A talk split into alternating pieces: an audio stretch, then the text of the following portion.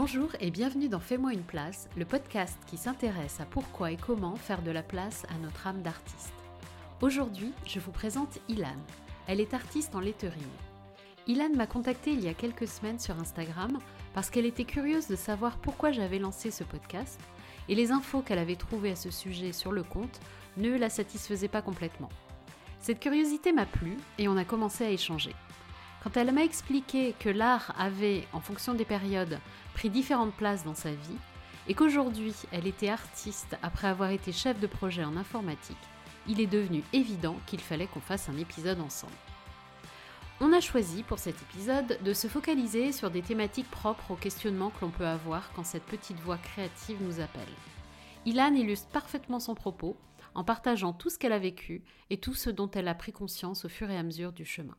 C'était une discussion passionnante et inspirante. J'espère que ça vous plaira. Bon épisode bah, le premier sujet, on avait commencé à l'évoquer toutes les deux, c'était euh, par rapport au bouquin, justement, le livre The War of Art, donc euh, sur lequel j'ai fait un épisode et qui parle notamment d'un truc que l'auteur appelle la résistance, qui est cette espèce de force obscure qui nous empêche de passer à l'action quand on a envie quand on a des envies créatives surtout.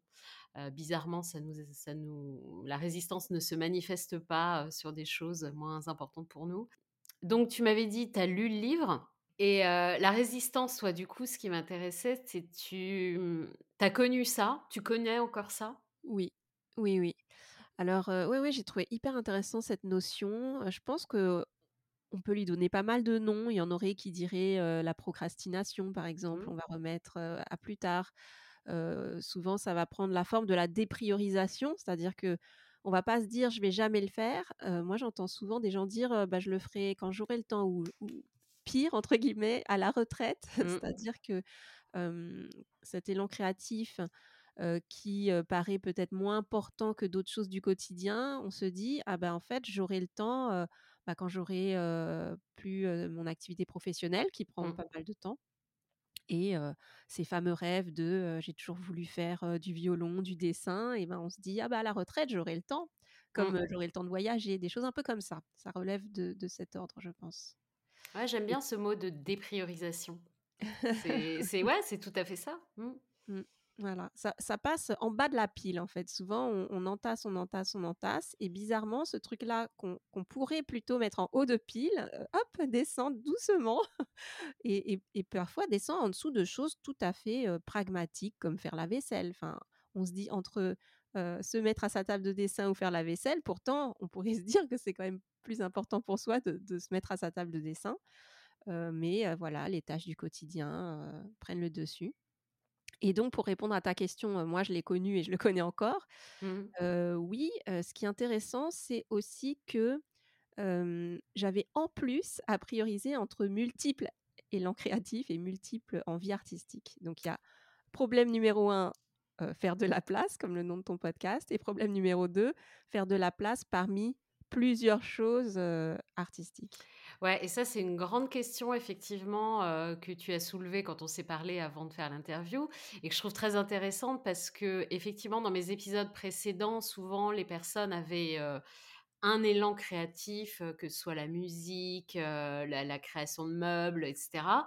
Mais effectivement, quand on en a plusieurs, et donc il y a plusieurs petites voix qui disent fais-moi de la place, comment on fait? Oui, donc c'est compliqué. donc tu, veux commencer à répondre à quoi? À la résistance, comment tu as fait toi et comment tu fais aujourd'hui? Comment tu fais avec le multi, multi appel Ou les deux sont liés peut-être Ouais, je pense, ouais, ça va être un peu les deux. Mmh. moi, alors, un truc que, que j'ai compris dans mon fonctionnement, donc je dis pas que ce sera vrai pour tout le monde, et qui a réussi à combattre la résistance, c'est de travailler en mode projet, c'est-à-dire avec une, une finalité quelque part. Par exemple, bah, en mmh fait, ça vient sans doute aussi de, mon passé de chef de projet informatique. je vais prendre un exemple très concret. Si je me mets à la musique, alors moi j'ai plutôt fait du chant. si je me dis je dois faire 10 minutes de chant par jour, évidemment ça, ça va pas marcher parce que j'aurai dépriorisé, je vais partir faire autre chose. par contre, si je me dis dans 4 mois, c'est la fête de la musique et je fais un concert avec mon groupe, ah là, tout de suite, ça donne une autre dimension Mmh. et ça fait, une sorte de rétro-planning, hein, je parle comme un chef de projet, mais je me dis j'ai une date, j'ai, heu, le 21 juin, j'ai la fête de la musique et il faut vraiment que je me mette en route et en place pour, réussir à faire un concert. Sinon, bah, après c'est au choix, sinon j'aurais l'air ridicule ou je ne serais pas prête ou j'annulerais et cetera et cetera. Hem et il faut que ce soit une un vrai quelque chose, c'est-à-dire, c'est pas juste: «C'est la fête de la musique», c'est: «Il faut que j'ai trouvé le lieu, le bar, l'horaire, que j'ai, imprimé l'affiche», parce que ça m'est déjà arrivé, de me dire: «Je vais être prête pour la fête de la musique» et concrètement, je n'étais pas prête, mais parce que je n'avais pas, une un vrai engagement avec quelqu'un d'extérieur. Donc ça, ça peut être une une des raisons. Ouais, je te coupe, mais oui. l'engagement, enfin, je je pense à enfin, j'aime bien cette idée effectivement de projet et d'objectifs très précis, et de timing précis et l'engagement est quelque chose pour moi, qui marche bien aussi. Mmh. Je vois que quand je m'engage auprès de quelqu'un d'autre que moi, bizarrement, j'aimerais bien que ce soit moi, mais quand je m'engage auprès d'autres, ça marche pas mal, ouais. Mmh, c'est ça. Un peu comme en sport, parce que le sport, c'est un peu comme l'élan créatif, on on la on laisse tomber aussi assez souvent. Si on s'est dit avec une copine: «On va courir ensemble, heu, le marathon de Paris», Mmh. heu, bah, ça va plus marcher. Donc voilà, ça, c'est une aide, je pense, dans, heu, bah, dans le fait de de de passer à l'action. Ça marche aussi, dans d'autres exemples, donc là, j'ai dit la musique, si on pense au dessin, ça peut être, offrir, une œuvre à à un anniversaire. Du coup, là Mmh. encore, on va avoir une date et on sait qu'à telle date, il faut avoir fini, sinon, bah, voilà, le cadeau tombe à l'eau. Heu, donc voilà une façon de une façon de faire. Je réfléchis si j'en voyais d'autres. Celle celle-ci, c'est vraiment celle qui marche le plus. Après sur la question de comment je fais le choix entre 2 choses, par exemple, si j'aime à la fois, heu, on va dire la musique et la photo. Ouais, parce que toi, ra ra Oui. rappelle-le, enfin, dans Ah oui. dans dans ton histoire, du Oui. coup, la musique et la photo, ça avait quelle place? Et puis comment pourquoi le lettering, en fait? Oui, c'est vrai. Tout à fait.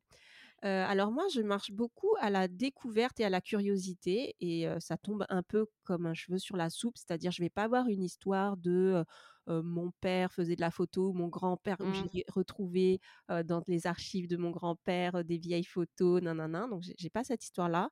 Ça me tombe plus comme ça, ça peut être, je vais voir une expo et du coup, je me dis: «Ah et si Mmh. j'essayais cet art-là?» Heu, ou voir un spectacle ou voilà, donc j'entends une chanson et je me dis: «Ah bah, je ferais bien ça». Donc ça, c'est le point de départ. Et donc oui, la place de de la photo les 2 choses, je pense, qui ont eu beaucoup de place, pendant ma vie de chef de projet, c'était effectivement la photo et la musique. Mmh la musique en premier la musique, j'ai toujours chanté enfant, j'ai été dans le groupe de, mmh, pendant mes études de de de mon école de commerce, ça s'est fait un peu petit à petit, je rencontrais un pianiste et puis on on faisait un duo. Voilà, c'est des Mmh. choses comme ça. À un moment, j'ai pris des cours, donc ça se construisait comme ça petit à petit et assez vite, je me suis dit, «Je vais faire des concerts». Et c'était pareil pour la photo. Un jour, je me suis pris d'amour pour la photo et je me suis dit: «Je vais faire des expos». Donc vraiment, j'ai ce truc-là du c'était même pas pour dire: «Je vais gagner de l'argent». J'étais Mmh vraiment pas dans ce mode de pensée-là. Mais par contre, le fait de me donner une deadline, un objectif, un projet, bah, ça m'aidait de fou pour, y aller. Et par contre, j'évitais de faire, heu, 2 projets en même temps. Je je me disais pas, heu: «Dans 3 mois, j'ai un concert plus une expo». Ce qui fait que je séquençais, en fait. Et ça me permettait de me concentrer sur une seule de mes passions à un moment donné de ma vie, on va dire. Et donc si on prend l'exemple de la photo, soit j'avais une idée d'un thème d'expo et dans ce cas, je faisais des photos dans ce sens. Soit, je faisais aussi beaucoup de photos de photos de scène ou photos de voyage et donc j'avais assez de matière pour exposer, sur un pays ou sur un spectacle, par exemple. Mmh mh mh. Heu, après ça m'est arrivé quand même de réussir à unir les 2, je crois. Bon, c'était une fois, mais j'ai réussi à faire, un un un concert dans un bar où je faisais aussi le vernissage de mon expo photo. C'est-à-dire le même Pas soir, en fait, les gens pouvaient voir les photos et assister au concert. Mais j'avais pas réussi à trouver un lien entre les 2. C'était des photos de ville et puis un concert de musique pop, mais mais j'étais assez fière de ce coup-là parce que j'avais réussi à convaincre le le le gars du bar et c'était un bar assez orienté un peu artistique et du coup, ça passait crème, on va dire, mais je crois que c'est la seule fois quand même où j'ai fait ça. Mais, mais c'est possible, voilà, on peut quand même aussi lier deux passions comme ça. Et comment du coup, le lettering aujourd'hui, est-ce que c'est ton seul? Alors déjà, comment tu as choisi ça, pour en faire ton métier du coup? Mmh. Et est-ce que ça reste ta seule, est-ce que tu séquences avec d'autres choses? Et est-ce qu'il y a encore la photo et la musique ou est-ce que ça a pris moins de place? Comment tu, comment tu as réussi à faire du lettering, oui, mon activité, ouais, et bah, ton ça. Alors c'est ça qui est un peu marrant. Alors si on reprend un peu le chemin, donc quand j'étais chef de projet informatique, c'était voilà, cadre sup, CDI, salarié. Le mmh. truc, donc horaire standard du lundi au vendredi, on va Mmh. dire 9:00-18:00. Bon, même quand quand tu es cadre, tu dépasses un peu, mais Mmh. admettons. Et je faisais la place aux activités, du coup, le soir et le week-end. L'équilibre était trouvé à peu près comme ça. Je faisais Mmh. des concerts le soir, des expos, ça pouvait être, un vernissage un jeudi soir, mais ça rentrait, on va dire.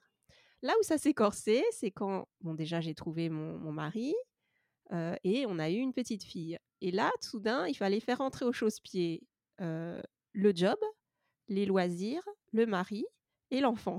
Donc Mmh. déjà, ça commençait à se compliquer. Ouais, ça commence Et j'étais aussi à un moment, j'a j'approchais de la quarantaine parce que j'ai eu ma fille, fin de la trentaine, Mmh où on se pose aussi parfois à cet âge-là, des questions sur le sens, sur sa vie, sur, bon, plein de choses, on va dire. Oui. Donc c'était un peu un un je dirais, le moment déclic, maternité plus approche de la quarantaine et questionnement existentiel et manque de place pour, mes activités artistiques. Bah, typiquement, j'avais arrêté mon groupe, en fait, à la Mmh. naissance de ma fille et je faisais moins de photos ou je la prenais elle en photo, mais Mmh. voilà, j'avais moins de photos artistiques.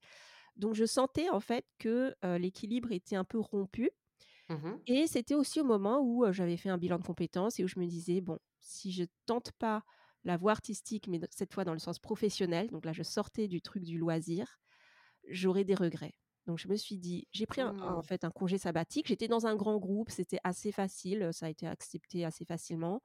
J'avais la peur de de faire, la rupture conventionnelle, de partir, j'avais besoin en fait de cette espèce de de réassurance que je pouvais, revenir dans mon ancien job.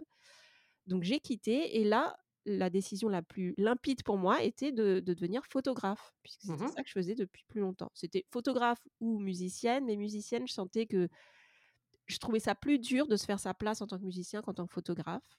En tout cas, c'était ça. On a tous des croyances dans nos têtes, Mmh. hein, donc voilà. Et d'ailleurs, j'étais partie, en faisant un un gros dossier parce que dans dans ma boîte, on pouvait, avoir, heu, i c'est marrant parce qu'ils incitaient, enfin ils incitaient. Il y avait une cellule de d'aide à la création d'entreprise et j'ai même eu Mmh. un petit, pécule pour, lancer ma ma boîte de de photographie. Donc j'étais quand même allée Parfait. loin dans la réflexion puisque j'avais dû faire un dossier, Mmh. expliquer, faire une sorte de plan à 3 ans de combien je comptais gagner. Bon, à l'époque, j'avais déjà fait des expos, j'avais un site web de photographe et tout. Donc c'était passé et j'avais obtenu cette, «bourse» entre guillemets. Donc c'était le truc logique, la photo.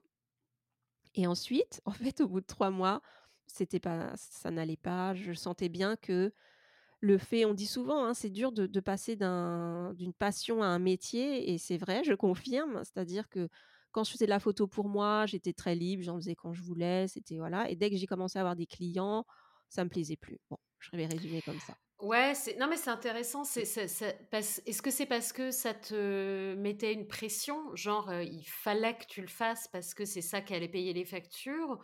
Est-ce que c'est, parce que tu te sentais effectivement moins libre d'en faire quand tu avais envie? Est-ce que c'est parce qu'on allait te payer? Enfin, est-ce que tu as identifié ce qui Oui, un peu de tout ça, c'est-à-dire que alors il y a la pression financière, donc là, il fallait prospecter des clients et cetera. Du coup, comme il y avait des clients, j'étais effectivement moins libre, bon, à la fois du temps que j'y consacrais, mais aussi de la de la partie direction artistique des et photos. du sujet, ouais, Du du coup, sujet, voilà, mmh, parce que là, pour le coup, j'acceptais un peu de tout, hein, comme mmh. Ça pouvait être des portraits, comme du, par exemple, j'ai fait de la photo pour un événement où je photographiais des gens devant des PowerPoint. Enfin voilà, c'était mmh. Ouais, ouais, ouais, mais à ce moment-là, j'acceptais tout puisque c'était effectivement un métier pour en vivre et j'avais pas je par exemple, en expo, je vendais évidemment pas assez pour, pour en vivre. Enfin, d'ailleurs, je j'enlève le mot évidemment, hein, parce que mais je je ne vendais pas assez pour en vivre. Et donc j'ai vite vu les limites, en fait, du modèle économique sur la photographie par rapport à mes envies, par rapport à ma créativité. Et donc, c'est comme ça que le lettering débarque. Et c'est là où c'est drôle parce qu'avec le recul, je me dis: «C'est pas plus facile, de de de de démarrer de 0 Mmh. sur une nouvelle activité artistique», mais il y a eu une sorte de conjonction d'événements. C'est-à-dire que, déjà j'ai découvert le monde de du blogging et de, et de la vente de formations en ligne Mmh mh.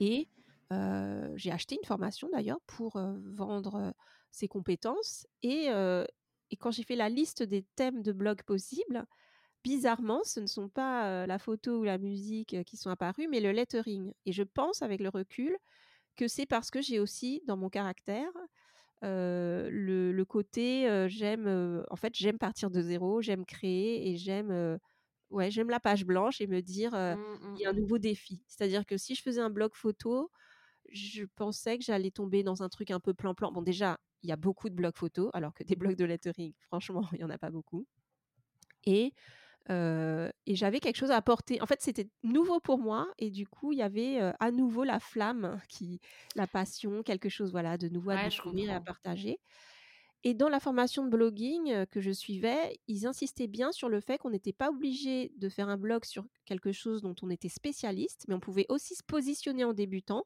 et par contre dire que, bah, qu'on allait, documenter son chemin Mmh. d'apprentissage Mmh, et mmh, ça, j'ai mmh. adoré. En fait, parce que je pense que j'ai aussi une passion pour tout ce qui est apprentissage et pédagogie et D'accord. et ça se confirme après dans les années futures parce Ouais. qu'aujourd'hui, je je suis artiste en lettering, mais aussi, prof de lettering donc il y a ce côté-là où j'étais très enthousiaste de partager ça Ouais et ce qu'on apprend aussi, on dit parfois qu'on apprend en apprenant à transmettre aussi. oui, Donc est-ce que ça, toi, t'a aidé du coup du oui. coup de de transmettre dès le début ce que tu apprenais? Oui, c'est très vrai ça. Alors il Mmh. faut passer juste quand même le syndrome de l'imposteur qui se dit, Et oui. «Ah bah oui, comment je vais transmettre un truc que je Mmh. viens juste d'apprendre?»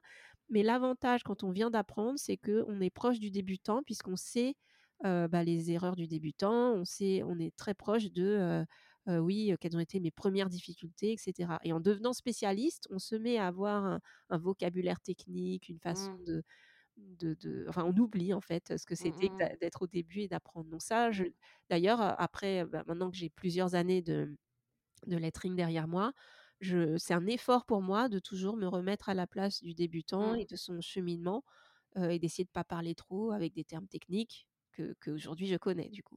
Mmh. Et qu'est-ce qui a fait que tu as choisi le lettering? Qu'est-ce que tu aimes dans le lettering? Heu, alors je pense que ça allie pas mal de choses entre, heu, alors je suis assez visuelle, hein, donc sur, heu, par exemple tout ce que j'ai appris en photo, sur la composition, Mmh. les couleurs et tout ça, bon ça, ça me sert, à fond, ça c'est sûr. Et j'aime beaucoup les mots. Alors ça, j'en ai pas trop parlé, mais c'est vrai que j'aime écrire. Je fais ce qu'on appelle le journaling, donc j'écris Mmh. quotidiennement dans un carnet. Alors sans grosse ambition d'être publié ou quoi que ce soit, mais en tout cas, ce goût des mots, de l'écriture, je dirais même de l'orthographe, donc ça va même au-delà. En fait, il y a à la fois le fond, la forme, et bah, ma mère, en fait, travaillait dans l'édition et et était correctrice, donc je pense que ça Mmh. joue aussi. Donc il y a à la fois l'amour donc des de la forme des lettres, des alphabets, de la typo mais aussi du sens, qu'on met derrière les mots, mais aussi, bah, des belles phrases, de la littérature, bah, de la chanson, vu que je composais aussi quand j'étais chanteuse. Mmh. Donc finalement, avec le recul, je vois que ça relie pas mal de choses. Je faisais du dessin aussi, donc j'ai beaucoup, tout ce qui est autour du matériel des beaux-arts, c'est-à-dire les les techniques vraiment purement Mmh. artistiques, c'est-à-dire, est-ce que je vais faire du lettering en aquarelle, en gouache, au feutre, au crayon, au crayon de couleur, donc ça, ça a aussi une importance. Donc oui, je pense que ça relie pas mal de choses que j'aime, de manière globale, artistiquement parlant, on va dire. Ouais et ça, tu l'as vu après, en fait? Enfin, c'est maintenant que tu tu l'as vu après et est-ce que c'est ça le secret pour, les gens comme nous qui avons plein de de d'élan créatif? Est-ce que est-ce que du coup, trouver quelque chose qui allie, plusieurs autres choses, ça aide? Ah oui, je pense. Ouais? Je pense et alors je sais pas après c'est un peu comme l'œuf ou la poule, que qu'est-ce qui vient en Mmh. premier er mais quand on aime beaucoup de choses créatives, je pense qu'on est aussi, heu des personnes qui aiment faire du lien assez naturellement entre des choses. Moi, quand je parle, par exemple, mon mari, lui, fait plus de la musique. lui, il est plus monomaniaque mmh. de la musique. eh bien, je, passe mon temps à lui faire des liens entre la musique, la photo. Alors, il aime aussi beaucoup la pédagogie, donc on parle aussi mmh. de comment transmettre et comment on enseigne quelque chose à quelqu'un. je parle aussi beaucoup, par exemple, des cinq sens, la façon dont on perçoit, où on touche le monde, où on voit le monde, où on entend le monde. bah, ça joue aussi sur les façons d'apprendre. en plus, comme la musique, c'est auditif, la photo et le lettering, c'est plus visuel. Enfin, j'aime beaucoup faire des liens entre tout ça. Mmh, mmh, mmh. C'est des sujets que j'aborde, voilà, dans mes différents contenus donc oui, faire du lien. Donc en fait, plus j'apprends de nouvelles choses, plus j'aime apprendre et plus je fais des liens avec toutes ces choses que j'apprends. Mmh, mmh, mmh. pas parlé de la danse, mais je fais aussi de la danse. Et dans la danse, il y a à la fois le rythme, le mouvement, et dans le lettering et la calligraphie, il y a le mouvement. Donc voilà, franchement, je, suis arrivée à un moment de ma vie où je, m'éclate à faire des liens entre tout ça. Et tu fais toujours, donc tu fais de la danse, est-ce que tu chantes toujours? Est-ce que tu fais toujours de la photo du coup? Tu as réussi à remettre un peu ça ou? Alors, c'est une très bonne question parce que c'est une des difficultés que je rencontre. quand j'ai lancé mon activité, quand on se met à son compte, je pense qu'il y a un côté où on, doit être très focus. Donc, on est là, j'étais beaucoup sur le lettering et j'ai mmh. mis entre parenthèses. Alors déjà, j'avais arrêté un peu avec la naissance de ma fille, donc j'avais pas vraiment repris. Par exemple, j'ai pas un groupe en ce moment. D'accord. Mais maintenant que ma boîte a 4 ans d'existence, mmh je sens que j'arrive à nouveau à dégager du temps et là, depuis fin de l'année dernière, je me suis remise à la musique. Donc, j'ai repris une sorte de routine un peu quotidienne de refaire du piano, de la guitare, du chant, mais pour moi. Donc voilà, mmh. je me dis c'est le premier pas. Après, il faut que j'utilise l'astuce du, du projet, concert, la fête de la musique. Restez connecté. dans concert, à la fête de la musique en Mayenne, voilà. Donc, donc je m'y suis remise. Alors, ce qui m'a aidé, donc on parlait des facteurs extérieurs, c'est que ma fille cette année s'est mise à l'accordéon. Donc on est trois maintenant dans la famille à faire de la musique, donc on, ça y est, on arrive à jouer ensemble. Donc ça, ça aide pas mal d'avoir le groupe à la maison. Donc la musique, oui, je reconnecte.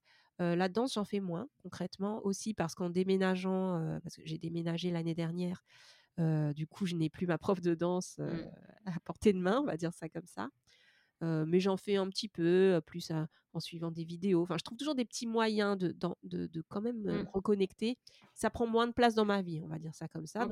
comme je disais, voilà, je priorise quand même et j'essaie de paralléliser. Et je sais que quand j'ai des moments où j'ai besoin de, de, faire le vide ou de faire autre chose, je vais pouvoir piocher dans une de ces multiples passions. Mmh. Là, je, je, sors de la bibliothèque, j'y étais mercredi et j'ai pris 10 livres de dessin. Donc, pour dire, voilà, c'est donc oui, oui, je trouve quand même le temps de faire de la place, même si parfois c'est quand même une toute petite place, parce que je dis souvent même à mes élèves de lettering, parfois même 10 minutes, ça mmh. suffit et, on sent bien après ces 10 minutes, on se mmh. dit ah bah je les ai quand même faites ces 10 minutes. Mmh, parce qu'il y a un côté culpabilisant de finir une journée en se disant ah oui ah bah ah bah non aujourd'hui j'ai pas fait de place, j'ai fait ni ni de la musique ni du dessin ni, ni rien, enfin parce que pour moi, c'est ça. Hein, une journée sans créer, c'est une journée de rien. Hein, Mais t'as raison. comme ça. Au moins 10 minutes, hein, c'est quand même pas mmh. beaucoup dans une journée. Donc, c'est mmh. possible. C'est possible, ouais.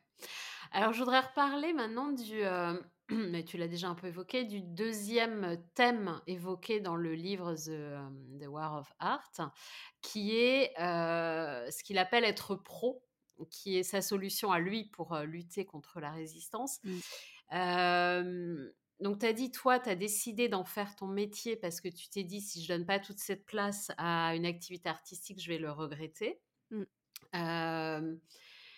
Est-ce qu'il y a d'autres raisons? Pourquoi on... Pourquoi à un moment, ce qui était de l'ordre du loisir n'était plus suffisant? Pourquoi, pourquoi devenir professionnel?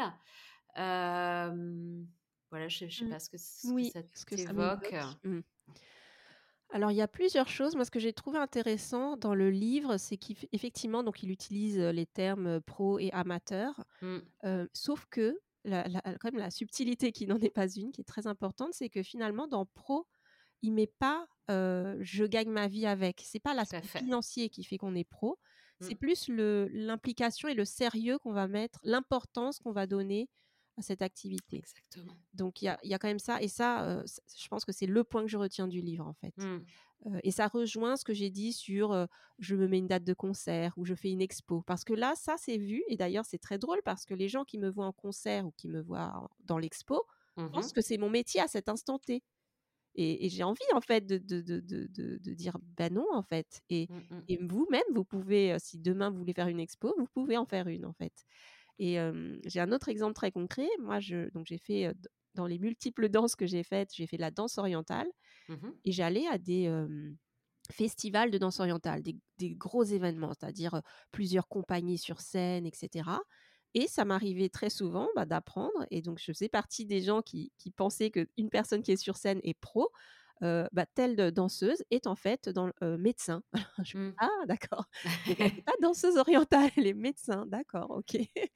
Donc euh, voilà, je pense que là, ça, c'est vraiment important de, de, casser ce mythe-là. C'est-à-dire que si vous voyez quelqu'un sur scène, vous voyez quelqu'un faire du stand-up, vous voyez une expo, dites-vous que ce n'est peut-être pas son métier, en fait, mmh.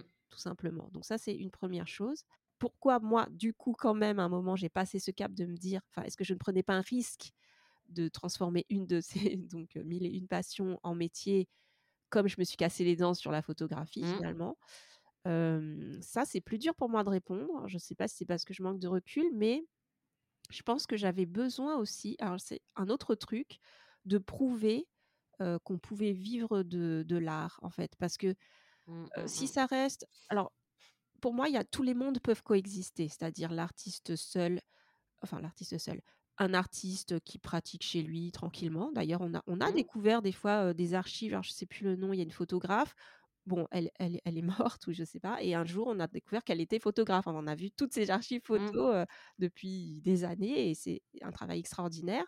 Alors du coup, je ne sais plus si elle était photographe ou pas professionnelle, mais ça prouve qu'on peut avoir en fait ces travaux-là qui sont cachés quelque part. Oui, on peut les faire juste pour nous, et les faire juste pour soi. Donc il y a mmh. ça. Après il y a le monde associatif qui permet aussi mmh. beaucoup d'avoir des projets de grande envergure comme ce festival de, danse orientale avec des choses donc très pro, mais qui ne veut pas dire que ces gens gagnent leur vie mmh. avec. Et après il y a les vrais pros, enfin les vrais pros au sens c'est mon métier. Et moi, j'avais aussi ce besoin-là. Donc, au-delà de cet élan créatif, de me prouver à moi-même ou de prouver aussi à peut-être mes parents ou ma famille qu'on pouvait vivre d'une activité artistique. Pour moi, c'était mmh, mmh, mmh. important et je pense que je m'interroge aujourd'hui sur la place de l'artiste dans notre société. Est-ce qu'il est bien vu, mal vu, vu comme quelqu'un d'à part, vu comme quelqu'un d'indispensable? On a vu pendant le Covid ces fameux métiers non... Complètement. Pas le terme, là, les métiers... Euh, oui, c'était pas indispensable, mais c'était. Voilà. Enfin, ouais, j'ai oublié aussi parce que c'était. Et en fait, moi, je, vivais le contraire. Moi, pendant le Covid, s'il n'y avait pas eu les artistes qui, voilà, il y en avait qui faisaient des, concerts en ligne ou qui mmh. partageaient. Moi, j'ai beaucoup donné des, webinaires ou des ateliers de lettering en ligne et tout. S'il n'y avait pas eu ça, mais on se serait mmh. tiré une balle. Enfin, mmh. soyons clairs. pour moi, tous les artistes ont beaucoup donné pendant cette période. Les musées ont, ouvert gratuitement leurs portes voilà, en ligne. tous les lieux culturels se sont faire du en ligne. Enfin, on voyait qu'il y avait mmh, mmh, mmh. cette espèce de don au monde en disant oui, oui, bon, ok, restez chez vous, vous êtes obligés, mais vous pouvez vous nourrir. Et pour moi, c'était plutôt la preuve inverse que ce n'était pas quelque chose de, de non que c'était essentiel. Je crois que c'est ça. Voilà, les non les non essentiels. Les non essentiels et en fait oui, c'était essentiel à cette Donc voilà, moi ce qui m'a fait passer le, le, le, cap de la professionnalisation en termes financiers, c'était ça. C'était montrer que, que c'est à prendre au sérieux parce que quelque part quand on gagne de ah! l'argent, c'est un peu triste à dire, moi, je ne mmh, mmh, pas mmh. arriver à cette conclusion, mais quand on gagne de l'argent avec un métier, on valide ce métier en quelque sorte. On valide que, que, ça, que ça a son importance dans la société, qu'on qu'on a, oui, qu'on a une place comme un boulanger qui fait du pain et qui nourrit les artistes, ben, nourrissent la population. et du coup, tu trouves que tu es plus prise au sérieux en, en disant que c'est ton métier plutôt qu'en disant, bah voilà, je chante le week-end. je trouve. Ah ouais, Non, mais c'est super intéressant, ouais. C'est super intéressant. Mmh. Ouais, ça me donne alors ça voilà, c'est ça. Même même aux yeux de moi-même, ça me donne une autre Oui. place au sein de la société. Avant, j'étais chef de projet informatique, heu, je sais pas, cadre, manager, ça me donne une sorte de statut social et aujourd'hui, j'ai changé de statut social. Alors je dis pas, il n'est ni moins bien ni mieux, il est différent, mais il correspond plus à mes aspirations et à ma quête de sens aussi. C'est-à-dire que quand je faisais des projets informatiques, c'était pour un grand groupe, c'était pour, heu, enfin c'est plus dur de trouver du sens en fait, parce qu'on est Mmh, un peu mmh une mh. goutte d'eau, perdue. Est-ce que alors j'ai 2 questions. Est-ce qu'aujourd'hui tu te considères comme une artiste? Et est-ce qu'avant tu te considérais comme une artiste quand tu étais chef de projet? Oh waouh! Ça, c'est une vraie excellente question, qui qui touche un point sensible. Quand j'étais chef de projet, je ne me cachais pas que j'avais des passions artistiques à côté. Donc les gens, heu alors au début si, au début je me cachais et petit à petit, comme je faisais des concerts et des expos, heu, il fallait bien que je fasse venir du monde Mmh. quand même à mes concerts et mes expos, donc j'ai fini par accepter en parler. Donc j'avais des collègues qui venaient voir mes expos, qui venaient, heu, même qui m'achetaient des photos ou qui venaient à mes concerts. Donc j'étais, étiquetée l'artiste de l'équipe quelque part. C'est-à-dire que OK. c'était pas moi qui me considérais comme artiste, Mmh. mais les gens disaient: «Ah bah oui, oui, oui, elle, oui, elle fait des expos», donc j'étais pas l'informaticienne, j'étais l'artiste, mais vue, en souriant, ouais, gentiment, un peu comme les parents qui disent: «Mon fils est un artiste, regardez, il Mmh. a fait une peinture». Donc il y a un côté à la fois, gratifiant et en même temps, comme je parlais de d'être sérieux ou pas, si je disais: «Je fais des expos», par exemple, voilà, typiquement, si on fait une expo et qu'on ne vend rien, on n'est pas considéré comme un artiste. Si on fait une expo et qu'on vend et tout et voilà, on hein et bah là, bizarrement, c'est on est validé artiste parce Mmh. qu'on vend. C'est quand même curieux en fait, heu, les les œuvres, elles sont les mêmes, hein, sur les murs. Bon, donc heu, voilà, il y a et par et pareil quand je rencontrais admettons, on va à un événement social, on se présente, on dit: «Je suis», heu oui, ça c'était dur pour moi, je ne savais pas si je devais dire: «Je suis, chef de projet informatique» ou «Je suis photographe» ou «Je suis chanteuse». Je pouvais dire ce que je voulais finalement, Mmh. enfin et ben, si je disais: «Je fais de la photo» et ben, on va me dire: «Est-ce que tu arrives à en vivre?» et là, ça y est, si si tu arrives à en vivre, tu es photographe, sinon tu es juste le photographe du dimanche. Mmh, C'est mmh c'est curieux, hein, c'est curieux, ouais. Ouais, ouais. Donc du coup, j'ai perdu ta question. Est-ce que tu te considères aujourd'hui comme me une artiste? artiste? Donc donc à l'époque, je vais dire, oui et non. Alors je dis non, je vais dire plutôt non. Je me considérais Mmh. pas comme une artiste, je me considérais comme ayant des loisirs artistiques, mais les autres me disaient quand même j'étais l'artiste du Mmh. groupe. Aujourd'hui, je me présente comme étant artiste et je me sens plus artiste Mmh mh. Et pourtant, il y a quand même un un petit quelque chose chez moi qui me dit: «Mais ah oui, vraiment?» enfin, comme si, je mettais un peu l'artiste sur un piédestal et que du coup, est-ce que j'ai le droit de le dire, en fait? C'est en fait, à quel moment je vais oser le dire et m'admettre et tout? Donc, il se trouve que, mon mot de l'année, parce que chaque année, moi, j'aime bien, je me définis un mot et ben, mon mot de l'année, c'est artiste. Parce que oui, en fait, j'ai envie j'ai envie, en tant qu'identité, d'être, artiste. Ouais, c'est une question que je pose souvent en interview. Je j'ai pas toujours, hem, diffusé la réponse, Ah! mais j'ai un peu souvent la même réponse de, heu: «Ah bah non, je suis pas un artiste. L'artiste, il est, hem» ouais, il y a cette idée de piédestal, heu, il y a cette idée de valider, comme tu as dit tout Mmh. à l'heure. Heu, alors, certains me disent: «Mais non, mais moi je chante juste, donc je compose pas, donc je ne suis pas un artiste». Mmh. Enfin, tu vois, il y a des, mmh il y a toujours une espèce d'excuse, voilà, pour pour pas être un artiste, mais heu, je je je sais pas s'il y a une réponse, mais probablement que c'est, une question, liée à l'identité. Mmh. Comme tu le dis, en fait, est-ce que ça fait partie de mon identité ou pas? Si on met à part les côtés, je gagne de l'argent ou pas avec, les gens me valident ou pas, c'est et beh, c'est toujours la question, c'est quoi un artiste, hein? Il y a plein de Voilà, réponses, donc à partir de là, Mmh, si enfin voilà, mmh. c'est Du coup, ça peut être, quelque chose qu'on voit trop grand et qui nous échappe ou si à l'inverse, on se dit: «Bah non, finalement, on accepte que l'artiste, c'est, plus si c'est le créateur, on est tous artistes». Voilà, c'est c'est un peu mmh, moi, je je aujourd'hui, je navigue un peu entre les 2. mmh, Je je j'ai pas encore, complètement ma réponse.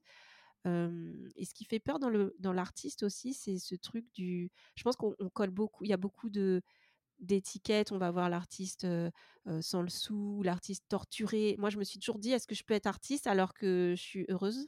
par Mmh. exemple? Mais oui, que je bien sûr, sur ouais. le bonheur? Est-ce que je peux juste voilà, ou est-ce qu'il Mmh. faut, voilà, aller chercher des choses noires Ouais, et vivre des malheurs et aller mal, hein. voilà, c'est ça. Mmh. Moi, j'a j'ai beaucoup cette vision aussi. Enfin, c'est vrai qu'il faut reconnaître qu'il y a des des œuvres magnifiques qui sont qui sont qui viennent de de la souffrance et de la Bien sûr. dureté et tout ça, donc donc il y a ça et puis, et puis l'artiste, c'est le créateur avec un grand C, donc dire: «Je suis artiste», c'est un peu, il y a l'ego qui rentre, genre, je suis Dieu un peu. Enfin, il y a le Mmh. ce truc-là du, heu: «Bah non, j'ose pas dire ça parce que je suis pas Dieu, enfin, quand même, restons Mmh modestes». mh, mmh. Donc voilà, il y a ça aussi, on peut rentrer dans de la comparaison, hein, qu'est-ce qu'un grand artiste ou qu'est-ce qu'un petit artiste? Enfin, c'est c'est c'est un peu terrible alors que juste si on revient au truc, c'est on a on en parlait au début, cet élan créatif, tout le monde a le droit de créer, donc Mmh. donnons ce droit à tout le monde. Ne nous jugeons pas sur nos créations. Dans le livre, il est aussi parlé de que que que le pro, bah, c'est celui qui accepte le chemin plus que le résultat. Mmh.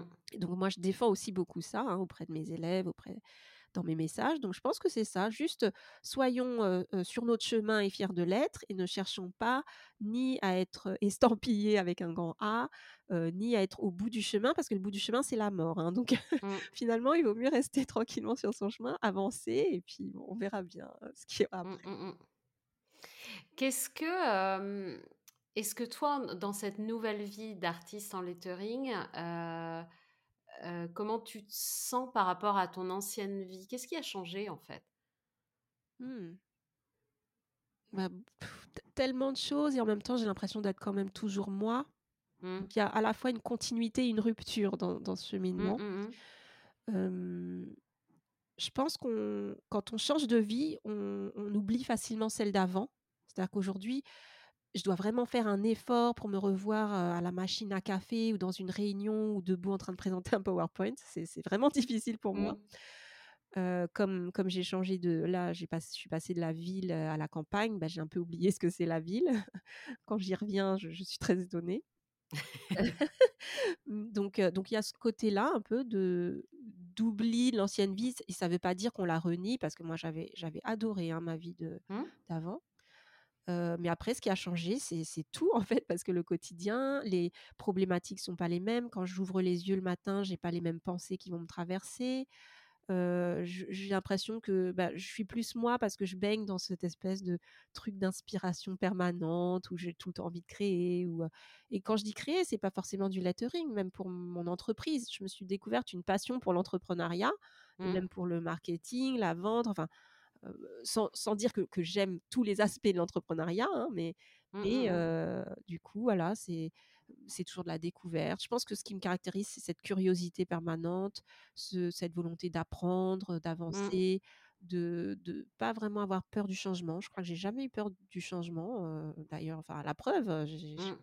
fait pas mal de changements ces ces derniers temps et et j'ai pas vraiment peur de l'avenir, je pensais que que j'avais que j'ai parce que justement, je suis quand même restée salariée dans des grands groupes très longtemps, j'avais une sorte de sécurité financière et quand Mmh, mmh j'ai accepté de lâcher les premières peurs ou les premières croyances, bah, le reste, était plus fluide. Alors je veux pas dire que je n'ai plus peur aujourd'hui, hein, je je Mmh. crève de Mais peur, c'est quoi mais ces peurs que tu as lâchées, ces croyances que ah, tu as moi j'ai eu beaucoup de peur sur la sécurité, financière en fait. C'est-à-dire, j'ai toujours été quelqu'un qui économise beaucoup, heu, j'ai toujours beaucoup d'économies, donc je sais pas Mmh. comment je fais d'ailleurs parce que je gagne vraiment encore moins que que quand j'étais, heu, Mmh. salariée, heu, même si ça commence à à pas mal, grossir, heu, ma petite boîte là.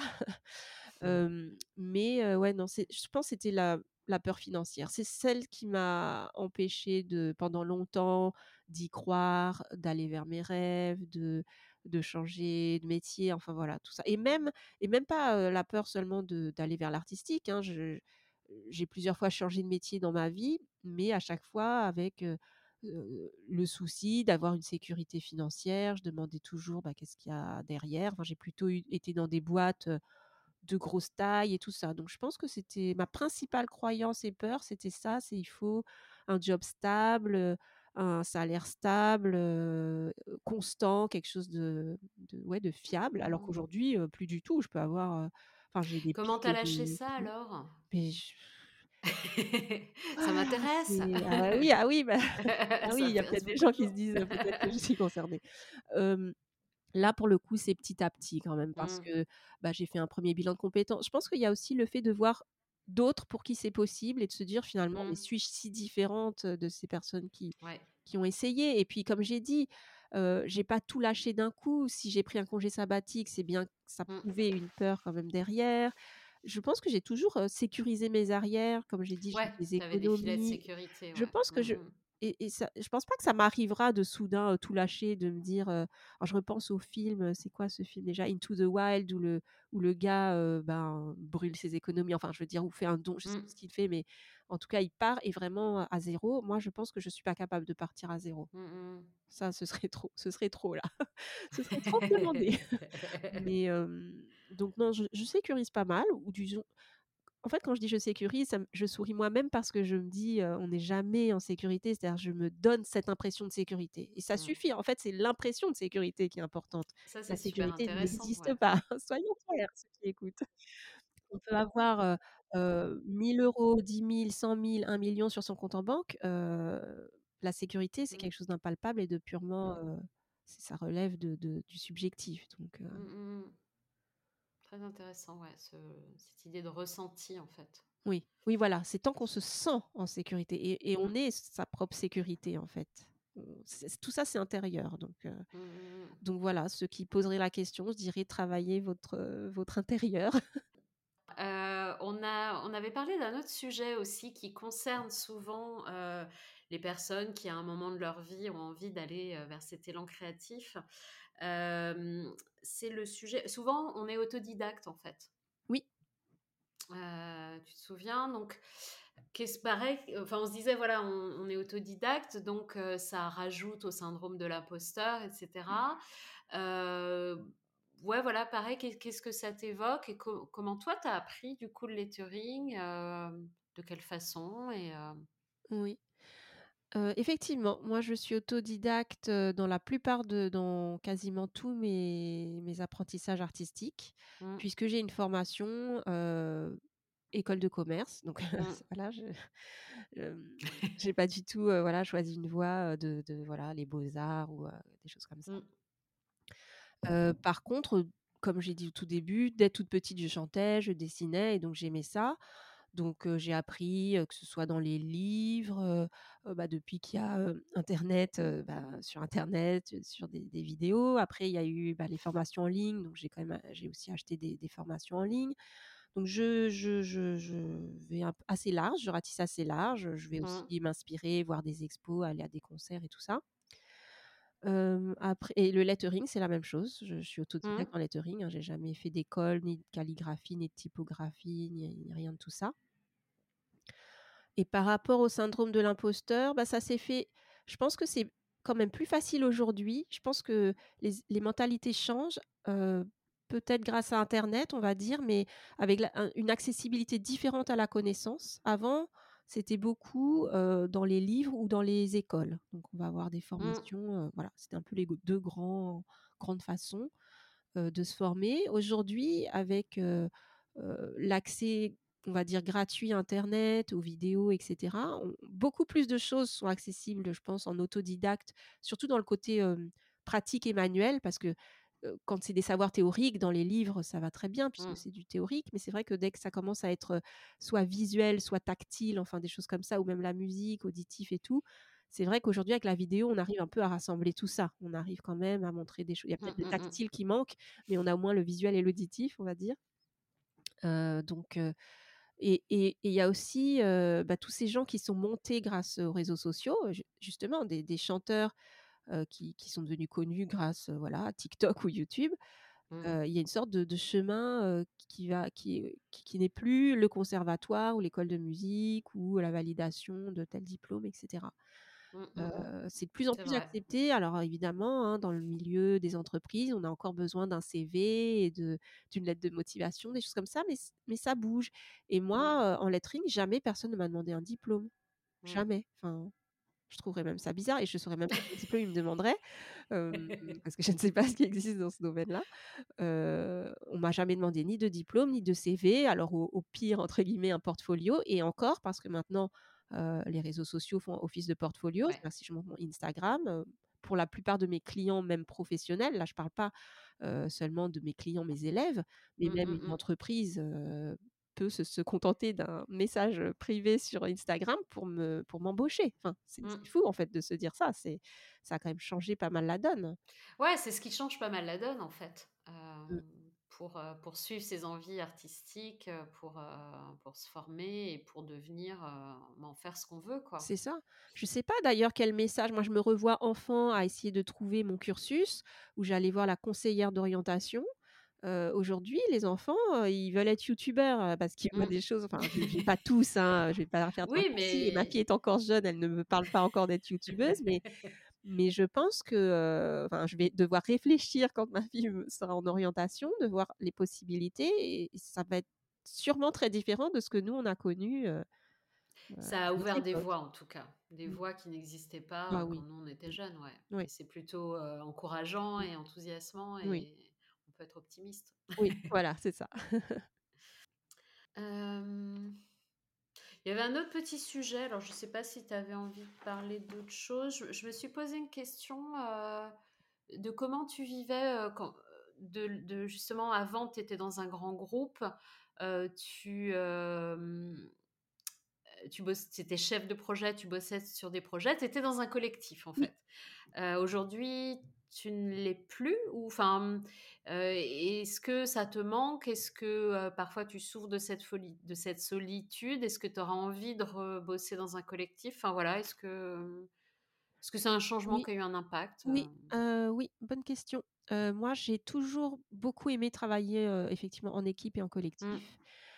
Quand j'étais chef de projet, j'étais en plus dans les, les métiers de de relationnel, c'est-à-dire d'interface.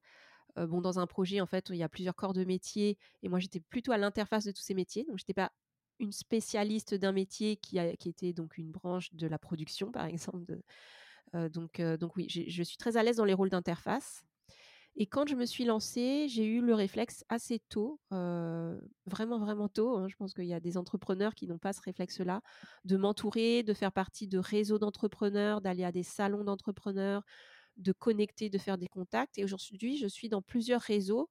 Mmh et celui qui qui est touche le plus à la créativité, c'est, le cercle des créateurs où là on est tous des des gens, soit dans la production de contenu, ça peut être des podcasteurs, youtubeurs, artistes, graphistes, photographes et cetera. Et je fais très souvent des, des soit des événements, soit des des œuvres, heu, à à plusieurs mains. Donc heu, par exemple, Mmh. j'ai fait, heu, j'ai participé à des fresques murales avec d'autres artistes. Il y a un Mmh. street artiste en particulier qui m'avait contactée pour, pour écrire des des vers d'un poème et lui, illustrer, la poétesse. Donc oui, je me sens pas, je me sens pas seule, je suis je suis pas mal entourée et en termes de créativité, j'aime bien, faire des choses en partenariat. Je je vais vers ça, je cherche des gens avec qui travailler, surtout que le lettering, bah, ça ça c'est assez simple à, mmh, à mettre en collaboration avec d'autres choses parce qu'on va Mmh. avoir, heu, par exemple le dessin ou une œuvre ou quelque chose comme ça et du texte à côté ou en dessous ou par-dessus, enfin Mmh. donc on peut mettre des mots sur pas mal de choses. Donc je pense que je vais essayer de continuer à aller vers ça aussi. Par contre, c'est pas toujours évident, quand je fais des je remarque en tout cas que pour les projets en partenariat, j'ai plus de mal à à me faire rémunérer ou c'est souvent des projets un peu, qui qui émergent par 2 envies artistiques par exemple, heu, 2 ren des rencontres, Mmh. mais on a du mal après à aller, porter le projet, vers des vers des entreprises ou vers, des des choses rémunératrices. C'est un constat que je fais, bon je je Mmh. sais pas, c'est assez c'est assez neuf aussi quand même, je je dois faire de la place à ces choses-là, heu, d'une certaine façon puisque c'est plutôt les parties non rémunérées de mon activité. Donc je peux pas ne faire que ça par exemple. Mmh, mmh mh. Mais j'adore ça et du coup je je je vais souvent vers ça. C'est-à-dire que si je suis contactée en général, je dis oui, Mmh mh. et moi-même des fois je contacte des gens, pour faire des projets en commun. Ouais, parce que ça nourrit ton envie de Oui. collectif et C'est cetera, ça. même si elle est Ouais. pas toujours possible, hem, dans ton activité Oui. principale, heu, Mmh. elle peut exister ailleurs et, et ça, ça, ça nourrit ce besoin-là, ouais. Oui. Oui, oui. Mmh. Effectivement, j'ai plus la pause café, la cantine. J'aimais bien ça quand même. Faut pas négliger, heu, ces moments-là, hein, de Ouais, bien convivialité. sûr, ouais, ouais, de lien, heu, de Ouais. lien avec les autres, ouais, tout à fait, ouais, ouais. Est-ce qu'il y avait d'autres sujets que tu avais envie de, mmh sur lesquels tu avais envie de t'exprimer? Heu, bah, écoute, heu, on a fait pas mal, un un bon tour d'horizon, hein, je pense.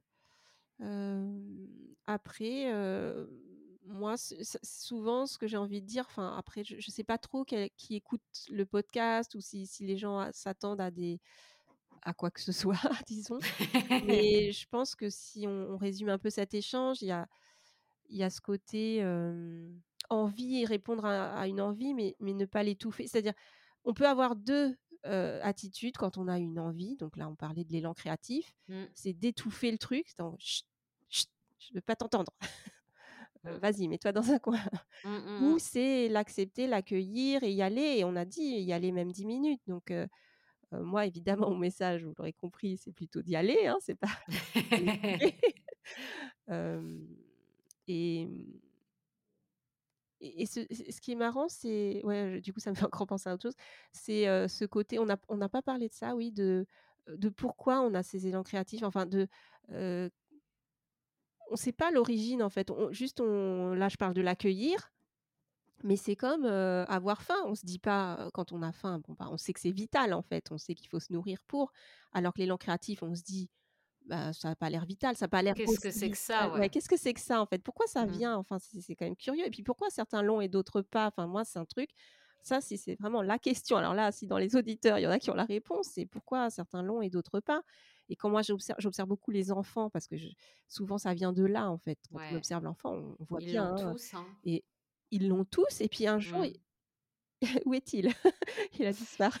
Bah, peut-être qu'une partie de la réponse, c'est, ce que tu disais, c'est que parfois c'est étouffé, en fait. Mmh, c'est ça. Parfois, on l'a tous petit, enfin, Mmh. je pense et Mmh. et à un moment de notre vie, on va c'est pour ça que j'ai appelé le podcast «Fais-moi une place» parce que, moi, dans ma vie, je pense qu'à un moment, ça a crié, quoi: «Fais-moi une place». Toi, je sais pas comment ça se manifeste, tu vois? Je sais pas d'où ça vient, mais. Je pense quand même que c'est assez essentiel et vital pour tout le monde, mais Mmh. que, on y accorde plus ou moins Mmh. d'importance en fonction de notre éducation, de nos croyances, de, Mmh. Toi, elle se manifeste comment cette petite voix? Tu disais: «Une journée où je crée pas, c'est une journée de rien, une journée de Oui, fichu», oui, quoi, c'est donc ça. heu Ça me rappelle, je crois que c'était Charlie Chaplin qui disait: «Une journée sans rire», je crois, c'était mmh, une journée une journée fichue, ouais. perdue, ouais. Heu, alors comment ça se manifeste? Heu, par par de par, heu, j'allais dire l'extinction, enfin par, heu Mmh. quelque chose qui s'éteint. Ça ça relève Mmh. de ça. C'est-à-dire, soudain, je peux devenir triste, déprimée, plus avoir goût ça va ça se rapprocherait de la dépression, moi, je pense. Mmh. Hem, quelque chose comme ça, quelque chose qui s'éteint, un une flamme, une la vie s'éteint, là, ça n'existe plus, je ouais, je déprime, je je broie du noir, je Et du coup, il y a quelque chose en toi qui, mmh qui dit: «Mais vas-y, prends tes prends tes prends ton appareil photo, prends tes stylos, prends tes feutres», ouais. oui, c'est ça, c'est ça, j'en parlais, il y a quelques années avec des dessin j'avais je connaissais un ami dessinateur, pour lui, c'était c'était presque une douleur d'ailleurs, enfin, on n'a pas parlé de la douleur aussi de Mmh. Oui, de de d'accepter parce qu'on dit comme si oui. comme si, le fait d'avoir pris ses feutres, ça y est, c'est résolu, on le fait. Bah non, parce qu'il y a aussi la douleur de, ce que je fais, c'est moche ou alors j'étais pas inspirée ce jour-là, je m'auto-flagelle parce que c'est Mmh. tout pourri et je suis nulle, voilà. Mmh, mmh, Je me déteste. Voilà, on peut aussi traverser tous ces trucs-là, heu, en en assouvissant, l'élan créatif.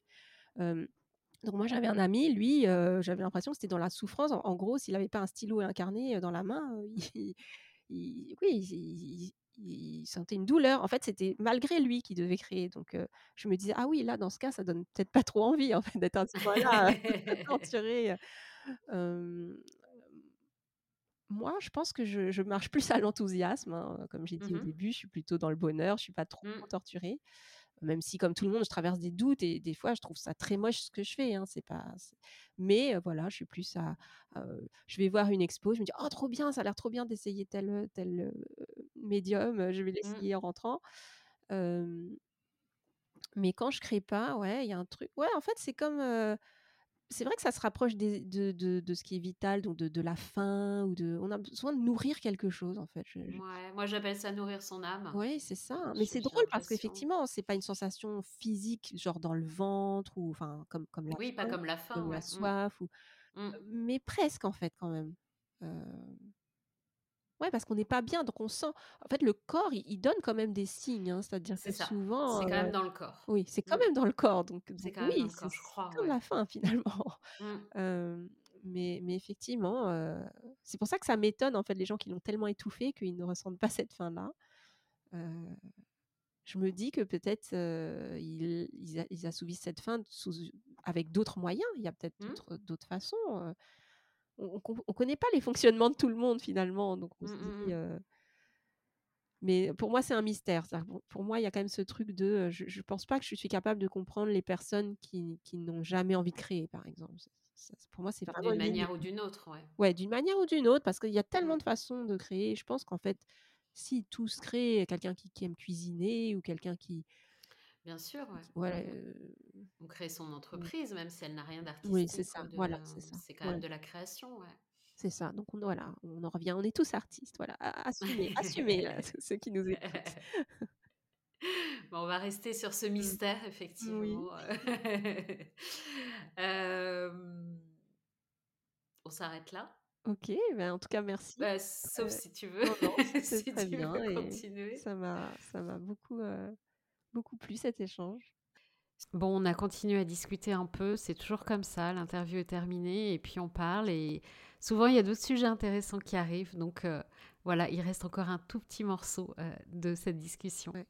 Oh, c'est vaste hein, tous ces sujets parce que oui, je repensais à ce que, ouais, là, tout ce, juste là ce que tu viens de dire, raconter des choses, ça fait partie, enfin l'artiste, raconte beaucoup et le fait de mmh. raconter, c'est très c'est très humain depuis le début de l'humanité. C'est ça. Raconter, mmh. raconter, raconter, on dans tous les films, la musique, ça raconte, les émotions que ça touche, le, fait de transmettre, le fait l'histoire avec un grand H, on raconte, on transmet cette histoire. Et on transmet des émotions. Mmh. Ah, c'est hyper vaste, c'est beau. Enfin, moi, pour moi, ça mmh. traduit ce qu'est l'humain. ouais, c'est beau, je suis d'accord. Raconter, ce fait de se, se raconter, raconter l'histoire des autres, le passé, le présent, le futur. Enfin, oh là là. on pourrait en parler des heures.